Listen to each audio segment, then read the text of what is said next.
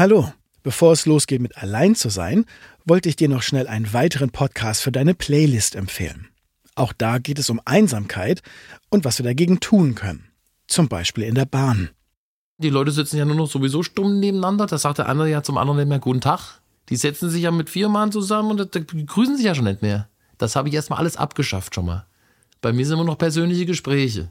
Da fange ich mit einem an, schwätzt über den Urlaub irgendwas, komme ich nach einer halben Stunde wieder zurück. Auf einmal ist ein Gespräch unter vier Leuten. Weil du die verbunden hast mit Weil die habe ich verbunden. Das ist der Zugbegleiter Peter Hohmann. Er hat es sich zur Aufgabe gemacht, seine Fahrgäste wieder ins Gespräch zu bringen. Warum er das macht und was wir davon lernen können, das erfährst du in der Folge Der Schaffner aus meinem Podcast Der Klang des Dienens. Den Link zur Folge findest du in den Show Notes. Und jetzt viel Spaß mit Allein zu sein.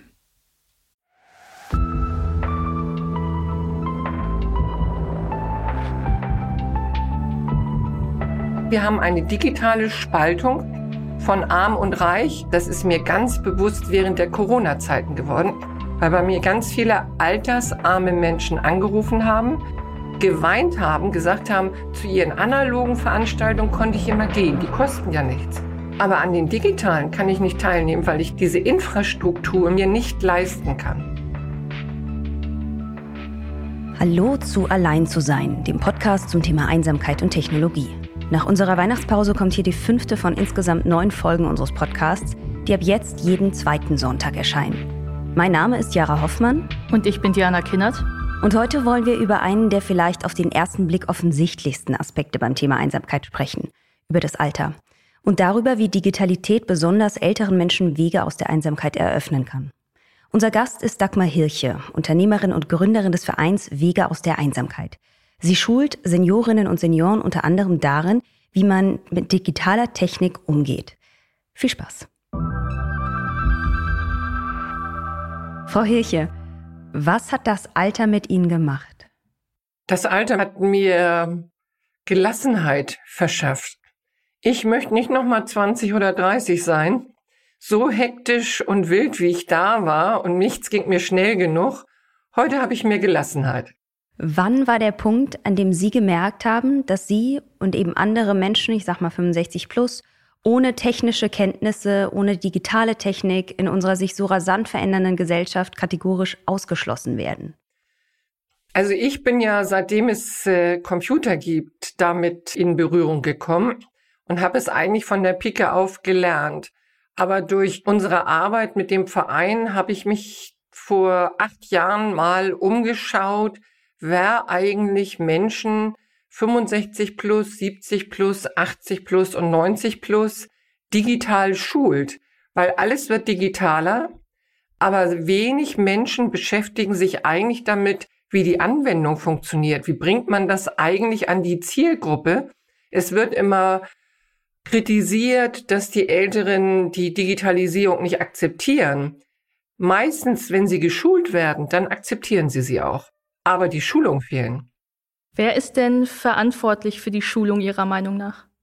Die Wirtschaft, die Politik, äh, alle, die digitale Produkte anbieten. Äh, wenn Banken ihre Filialen aus wirtschaftlichen Gründen zumachen, was ich auch verstehen kann, dann sind sie aber verpflichtet, ihre Kunden digital zu schulen und nicht davon auszugehen, dass sie das schon irgendwie hinbekommen. Ist das jetzt bei den Impfanmeldungen genauso? Da hört man ja auch öfter, dass das online funktionieren soll und viele Senioren damit überfordert sind. Auch das ist ja ein großes Problem, was ich auch kritisiere. Hier ist es dann auch wieder, melden sich doch online an und äh, wo ich immer sage, aber die Politiker müssen doch die Zahlen kennen. Die 80-Plus-Jährigen sind nach der neuesten Studie der Bitkom nur 23 Prozent sind von denen Onliner. Das heißt, wenn da gesagt wird online, dann sagt man, bietet man eigentlich einer Zielgruppe etwas an, wo man aber statistisch weiß, dass nur 23 Prozent Onliner sind. Jetzt haben Sie gerade gesagt, was so wer in der Pflicht ist beim Thema digitale Anwendungen näher bringen. Aber was ist denn der Hauptwunsch der Älteren im Digitalen? Na, im Grunde, dass es eine einfache Anbindung, eine einfache Nutzung ist, äh, im Grunde eine selbsterklärende Nutzung ist. Ähm, denn wenn es zum Beispiel ein Update auf dem Smartphone gibt und plötzlich was vorher oben rechts war, jetzt unten links ist, bedeutet das für einen Digitaleinsteiger wieder eine große Hürde. Da sagen viele Senioren, erstmal möchten wir gerne an jeder Ecke in unserer Nachbarschaft das Angebot haben, dass wir irgendwo hingehen können und unsere Fragen stellen können und dass auch viele technische Produkte einfacher anzuwenden sind. Äh, wir wissen das ja von vielen Designern und Entwicklern, die schweben ja gerne auch auf sehr modernen Wolken. Und äh, ich bin nun schon sehr digital und manchmal gucke ich mir auch so eine App an und sage, wenn die für die Zielgruppe 70 plus ist, die können das schon nicht lesen. Die Farben sind überhaupt nicht zielgerichtet. Die Schrift ist viel zu klein. Das kann ein 70, 80-Jähriger, wenn er schlechte Augen hat, nicht mehr lesen. Der Wunsch ist Vereinfachung. Und wenn wir einen Schritt weitergehen, geht es dann eher um Unterhaltung und Medienkonsum, also wenn wir bei der Nutzung dann sind, oder zum Beispiel Banking, Smart Home oder ganz grundsätzlich Austausch mit anderen. Alles, wie in jeder Zielgruppe, in jeder Altersgruppe. Natürlich, so Digitaleinsteiger bekommt man sehr häufig über WhatsApp. Alle tauschen Bilder aus und ich kriege die gar nicht mit und meine Enkel und meine Familie hat eine WhatsApp-Gruppe. Das ist oft ein Schritt, aber auch viel, dass gesagt wird, ich kann ja gar nichts mehr analog machen. Da geht's ja schon los, Behördentermine. Die besten Termine kriegt man online. Und das kriegen die Senioren natürlich auch mit oder ihre Banken machen zu oder die Post macht zu. Und dann möchten die schon die digitalen Angebote auch nutzen. Sie bieten ja jetzt auch Schulung an, zum einen, organisieren aber auch Flashmobs und Zoom-Partys und so vieles mehr. Welche Angebote und Aktivitäten sind denn die, die Seniorinnen und Senioren besonders gern annehmen? Also eindeutig die Schulung. Seit Corona ist es ja so, dass wir alles digital machen und wir haben jetzt äh, seit März 194 Zoom-Meetings durchgeführt und die größten Besuche finden tatsächlich mittwochs und freitags statt, wenn wir unsere digitalen Schulungen, Smartphone- und Tablet-Schulung durchführen. Dann haben wir bis zu 60, ich glaube, heute waren wir 60 Teilnehmer in so einer Zoom-Runde. In dieser Schulung zeigen wir, ganz unterschiedliche Handhabung von digitalen Angeboten. Also wie stelle ich mein Smartphone ein? Äh, wie wähle ich mich in ein WLAN ein? Heute war zum Beispiel das Thema WhatsApp. Warum? Weil WhatsApp ja diese neuen Nutzungsbedingungen haben. Und da müssen wir die Senioren eben auch schulen, dass die wissen, was müssen sie tun und wenn sie das nicht wollen, welche Alternativen gibt es. Das heißt, wir haben heute auch Telegram und Signal genauso wie Trima geschult. Wir schulen, wie kann man einen Brief mit online frankieren und nicht mehr mit einer Briefmarke. Das haben wir gerade vor Weihnachten geschult, damit die alten Menschen eben nicht in die vollen Postbüros gehen müssen, um Briefmarken zu kaufen. Wir werden jetzt Einkaufshilfen zeigen, wie man bei Edeka, Rewe oder bei den Supermärkten online einkaufen kann. Aber was auch von großem Interesse sind, sind die digitalen Gesundheitsprodukte, die wir ja zusammen mit einer Krankenkasse schulen. Ähm, die Gesundheitsakte zum Beispiel, die elektronische Gesundheitsakte. Auch hier muss es eine Schulung geben. Und da, wenn man sich da mal im Netz anguckt, es wird gesagt, die Akte gibt es. Aber ich sehe so gut wie niemanden, der eigentlich schult, wie diese Gesundheitsakte funktioniert, was ist mit dem Datenschutz und wir haben das elektronische Rezept geschult, wir haben App auf Rezept geschult. Also wir schulen Dinge, die im praktischen Raum anstehen und das, was die Senioren eben interessiert. Gehen Sie zu den Senioren oder kommen die Senioren zu Ihnen? Die kommen zu uns. Bis vor Corona haben wir in Berlin und in Hamburg große Räume. In Berlin sind bis zu 60, 70 Senioren zu einer Schulung marschiert, jeden Mittwoch. Sie hatten vorhin angesprochen, dass Sie vor allem viel äh, WhatsApp und andere Kommunikationsmedien im Grunde gerade erklären. Das zeigt ja auch, dass der Austausch mit anderen extrem wichtig ist. Wir haben unter anderem auch mit äh, Manuela Thoma Adolfo gesprochen über Alter und Einsamkeit. Sie war Miss Ü50 im Jahr 2018 und ist ehrenamtliche Sterbebegleiterin. Und sie sagt, Austausch und Verbindung, egal ob analog oder digital, das ist so wichtig und genau das, was älteren Menschen ihrer Meinung nach fehlt. Alte Menschen werden in der Tat oft alleine gelassen und sie fühlen sich dann einsam. Bei Sterbenden kommt hinzu, dass Sterben immer noch ein Tabu ist, dem sich viele Leute nicht gewachsen fühlen. Die Kinder haben schon oft genug mit wiederum ihren Kindern und dem eigenen Leben zu tun. Und so fallen Alte oder Sterbende schon leicht hinten runter. Eigentlich hilft hier schon ein Minimum an Aufmerksamkeit. Ein Anruf, eine Postkarte, ein kurzer Besuch. Es muss gar kein stundenlanges Beieinandersitzen sein. Es reicht auch mal ein kurzer Besuch. Einsamkeit resultiert oft aus einem nicht gesehen werden. Man fühlt sich unsichtbar und dadurch unwichtig. Dem ist eigentlich leicht zu begegnen, indem man dem anderen signalisiert, dass man an ihn denkt, dass der andere Mensch doch noch ein Teil des Lebens ist. Und irgendwann ist er das nämlich nicht mehr. Und dann ist es leider zu spät. Dem kann ich eigentlich nur zustimmen. Und dafür muss es eben in Deutschland viele verschiedene Angebote geben, niedrigschwellig, damit Menschen eben in Kontakt auch im Alter mit anderen kommen. Oft wird ja immer gesagt, naja, dann sollen die sich doch neue Freunde oder Bekannte suchen. Das Problem, die Herausforderung ist, wenn jemand 70, 80 ist, der hat vielleicht viele soziale Kontakte gehabt, die, wenn die aber in seiner Altersgruppe sind, sterben die. Und das heißt, der wird schleichend, einsam, immer mit Trauer begleitet. Und dann so einen Menschen dazu zu bringen, jetzt wieder einen neuen Schritt zu machen, das ist extrem schwierig, äh, den zu animieren. Und das kann ich auch verstehen, wenn dann so alte Menschen sagen, das fällt mir so schwer, diesen ersten Schritt zu machen. Wir müssen aber eben mal sagen, wir können leider nicht zu Ihnen aufs Sofa kommen. Wir können was anbieten und dann können Sie zu uns kommen, können Sie was mit uns zusammen machen. Und das war ja auch bei uns der Ansporn im März, als der erste Lockdown kam. Da bedeutete das ja für ganz viele alte Menschen, die gar nicht wussten, was Einsamkeit ist, weil die gehen zum Sport, die machen Konzerte, wandern, sind auf Reisen und plötzlich sind diese Menschen in ihren eigenen vier Wänden gefangen. Und darum haben wir eben täglich gesagt, dann müssen wir uns täglich treffen. Und wenn wir uns nicht täglich analog treffen können, dann treffen wir uns digital. Und ich kann nur sagen, mir ist das Herz aufgegangen, wie viele alte Leute diesen Schritt mit mir gegangen sind. Ich kann aber auch sagen, ich bin um Jahre gealtert, weil ich völlig unterschätzt habe, was das für einen technischen Support bedeutet. Ich komme nicht rein, das klappt nicht, ich weiß gar nicht, wie das geht. Und was man auch bedenken muss, Altersarmut kann auch einsam machen. Wenn jemand kein WLAN zu Hause hat, und davon gibt's viele, weil sie sich das gar nicht leisten können, es geht gar nicht darum, ob sie es gar nicht installiert haben. Aber eine altersarme Frau, die sich nicht mal für fünf Euro Kaffee und Kuchen leisten kann, die kann sich nicht für 20 Euro im Monat WLAN leisten. Das heißt, wir haben eine digitale Spaltung von arm und reich. Und das ist etwas, was wir auch unbedingt ändern müssen. Das ist mir ganz bewusst während der Corona-Zeiten geworden, weil bei mir ganz viele altersarme Menschen angerufen haben geweint haben, gesagt haben, zu ihren analogen Veranstaltungen konnte ich immer gehen, die kosten ja nichts. Aber an den digitalen kann ich nicht teilnehmen, weil ich diese Infrastruktur mir nicht leisten kann.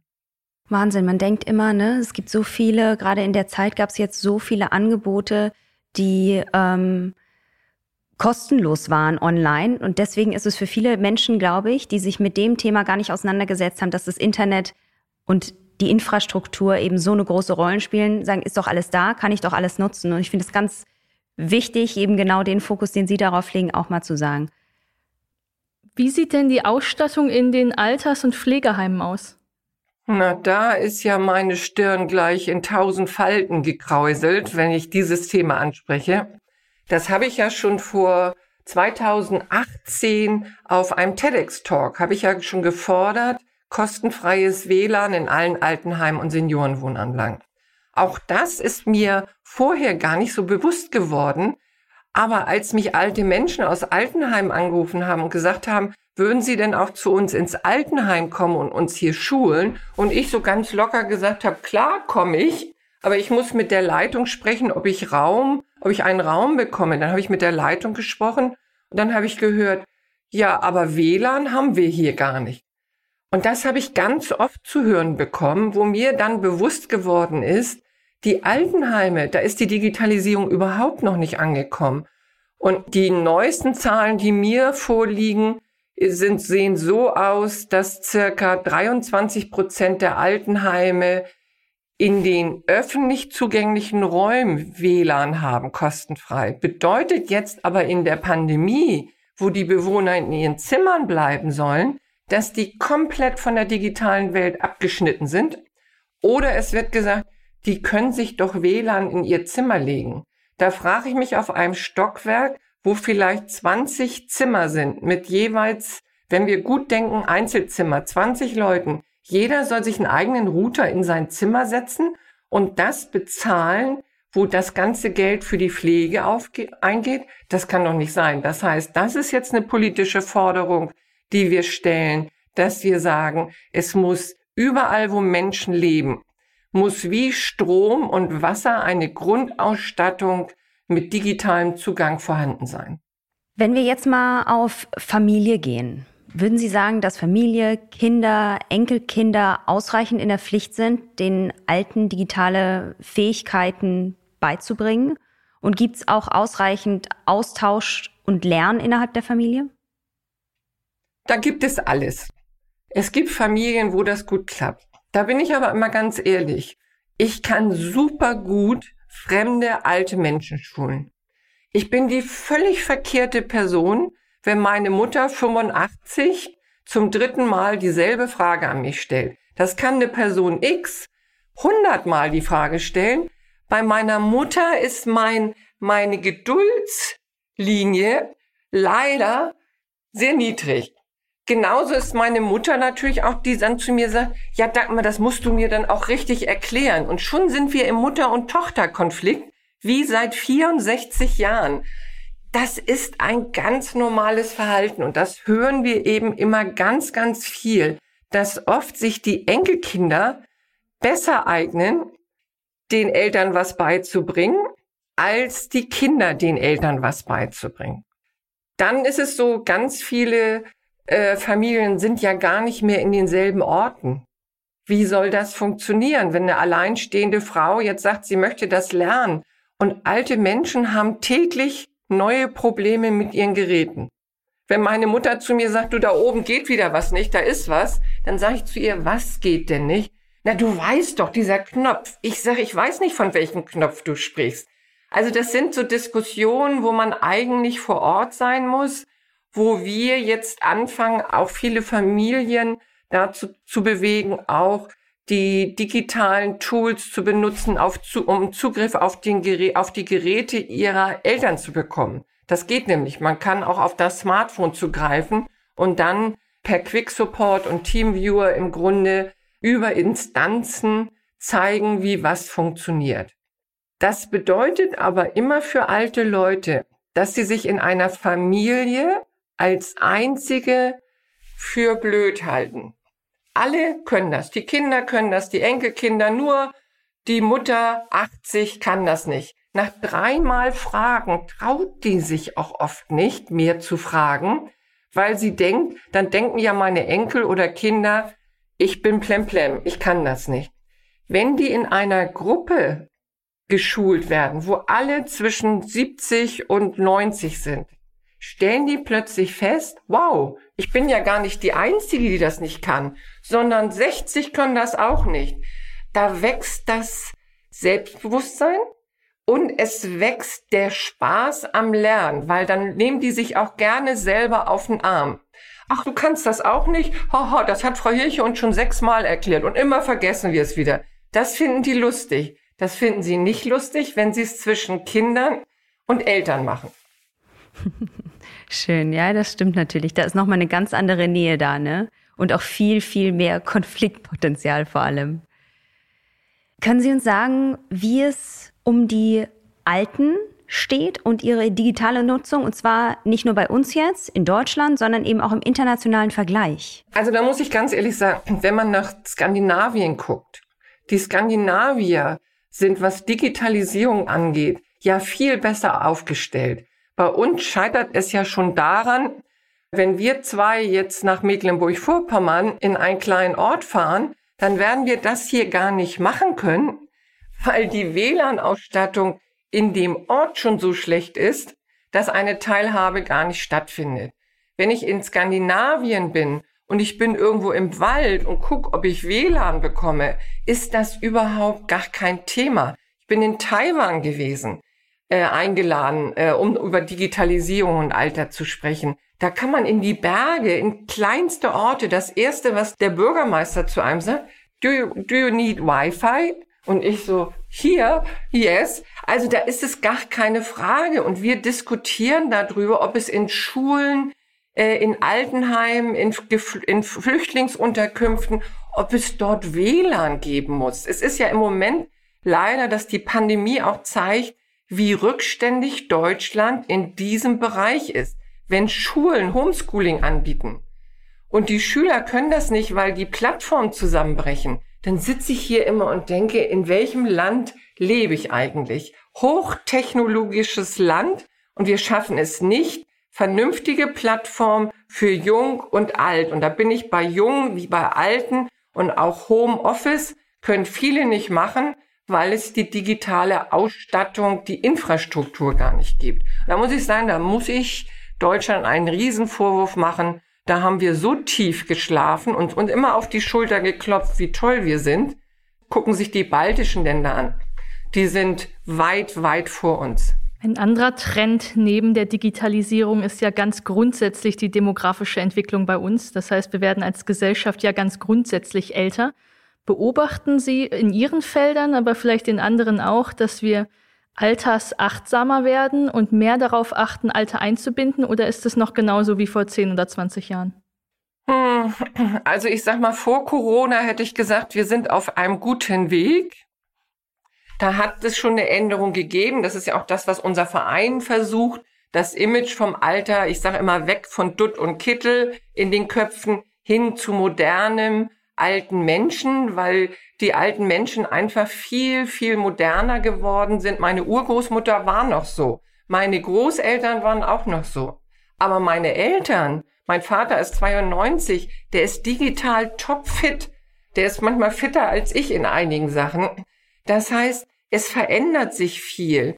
Nur die Corona-Pandemie hat jetzt die alten Leute wieder in so eine Büßer Stellung gebracht. Ihr müsst zu Hause bleiben. Was, ihr müsst das. Das heißt, plötzlich wollen junge Leute und Politiker und Ärzte und wer auch immer bestimmen, was alte Menschen zu tun haben, ohne daran zu denken, dass die so intelligent sind, selbst zu wissen, was für sie gut ist.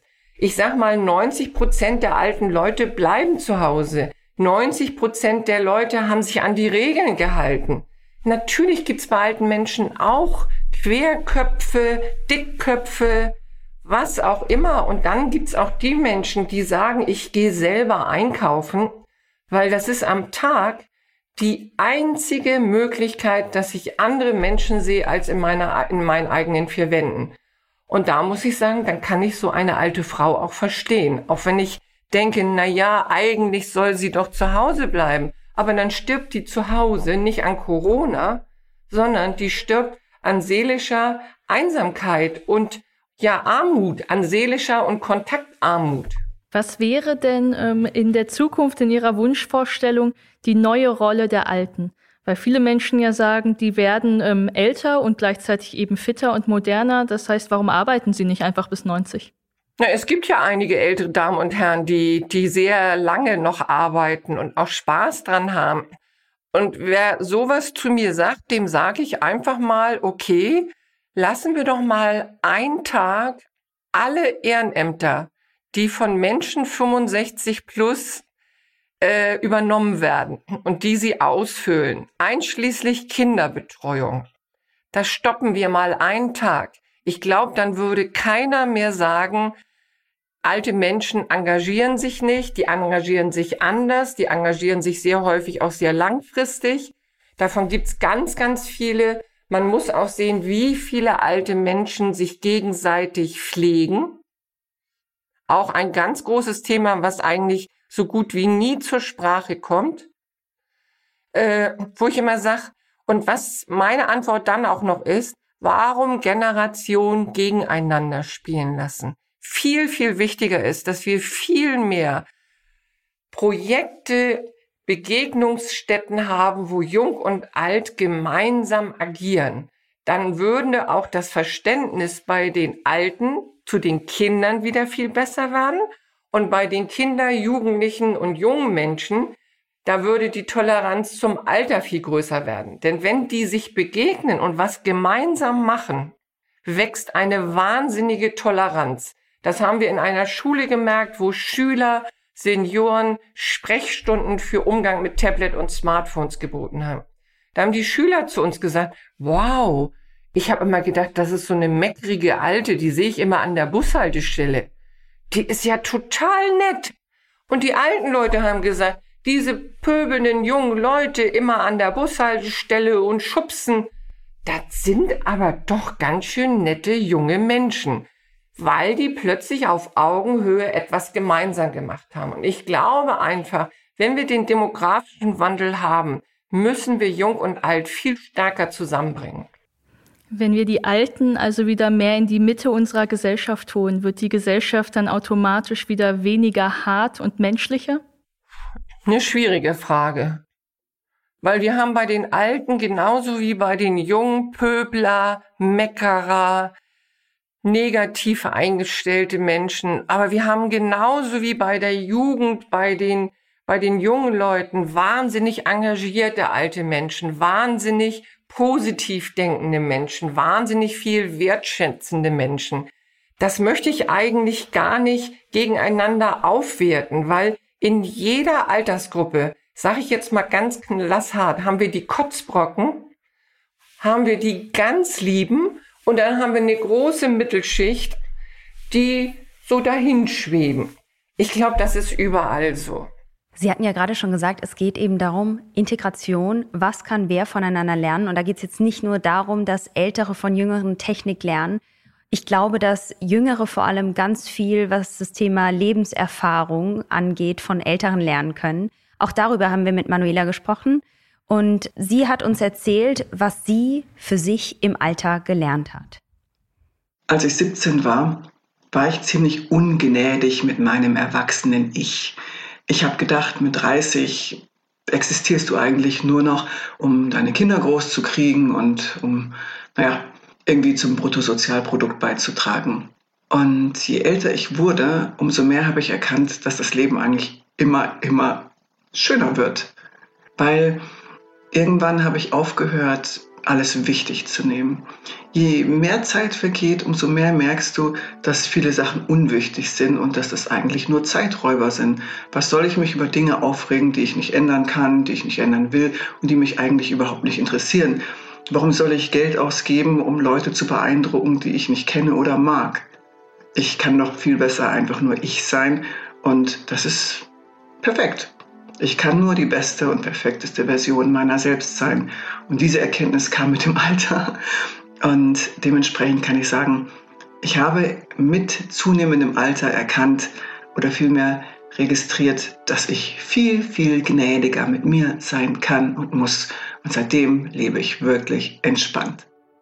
Frau Heche, was ist das, was Sie für sich im Alter gelernt haben, wovon andere Jüngere vielleicht jetzt profitieren können? Dass jedes Alter, jeder Altersschritt besondere Herausforderungen hat. Mit 20 war ich wahnsinnig ehrgeizig. Mir ging nicht schnell genug. Äh, hat mir jemand nicht schnell genug geantwortet, ist der von mir gleich zusammengewatscht worden. Ich habe Karriere gemacht. Ich wollte immer nach vorne. Und das, was sie eben auch gesagt hat, das ist mit dem mit dem Alter, ab 50 eigentlich, habe ich mich, habe ich mir auch keine Gedanken mehr gemacht, ob Diana jetzt gut findet, was ich anhab oder nicht. Das war, ist mir mit 50 völlig schnuppe gewesen. Mit 30 und 40 habe ich mir noch viel mehr Gedanken darüber gemacht, was andere von mir denken. Mit 60 ist es mir völlig egal. Und das ist ein großer Vorteil. Ich kann heute mit Politikern sprechen, ich will keine politische Karriere machen. Ich kann klar definieren, was ich will, ohne dass ich mir Gedanken, ich sag mal, mit 30 auf eine TEDx-Bühne zu gehen, wo das alles aufgezeichnet wird, wo das jeder im Netz sehen kann. Oh Gott, jeder Fehler hätte mich, hätte mich wahnsinnig gemacht. Ich habe es mit 60 gemacht. Da war mir das völlig egal, ob da ein Fehler, ob ich mich verspreche, ob ich mal anders gucke, als ich sonst gucke. Das ist mit im Alter wird das, werde ich auch, und das finde ich sehr schön, was, was die Kollegin gesagt hat, werde ich immer gnädiger mit mir. Ich muss niemandem mehr was beweisen. Ich habe alles bewiesen. Jetzt kann ich da durchstarten, wo ich voll hinterstehe. Und das ist jetzt zurzeit eben das Thema Alter und Digitalisierung. Und da kann ich jeden zutexten, ob er das hören will oder nicht. Schadet mir ja nicht. Vielen, vielen Dank, Frau Hilche. Wunderbar. Danke. Gerne. Das war Allein zu sein. Wir hoffen, euch hat die Folge gefallen und sagen Danke an euch, an Google für die Unterstützung dieses Podcasts, an Tonhaus, Failbetter Media und Muscat. Bis in zwei Wochen. Und bitte gesund bleiben.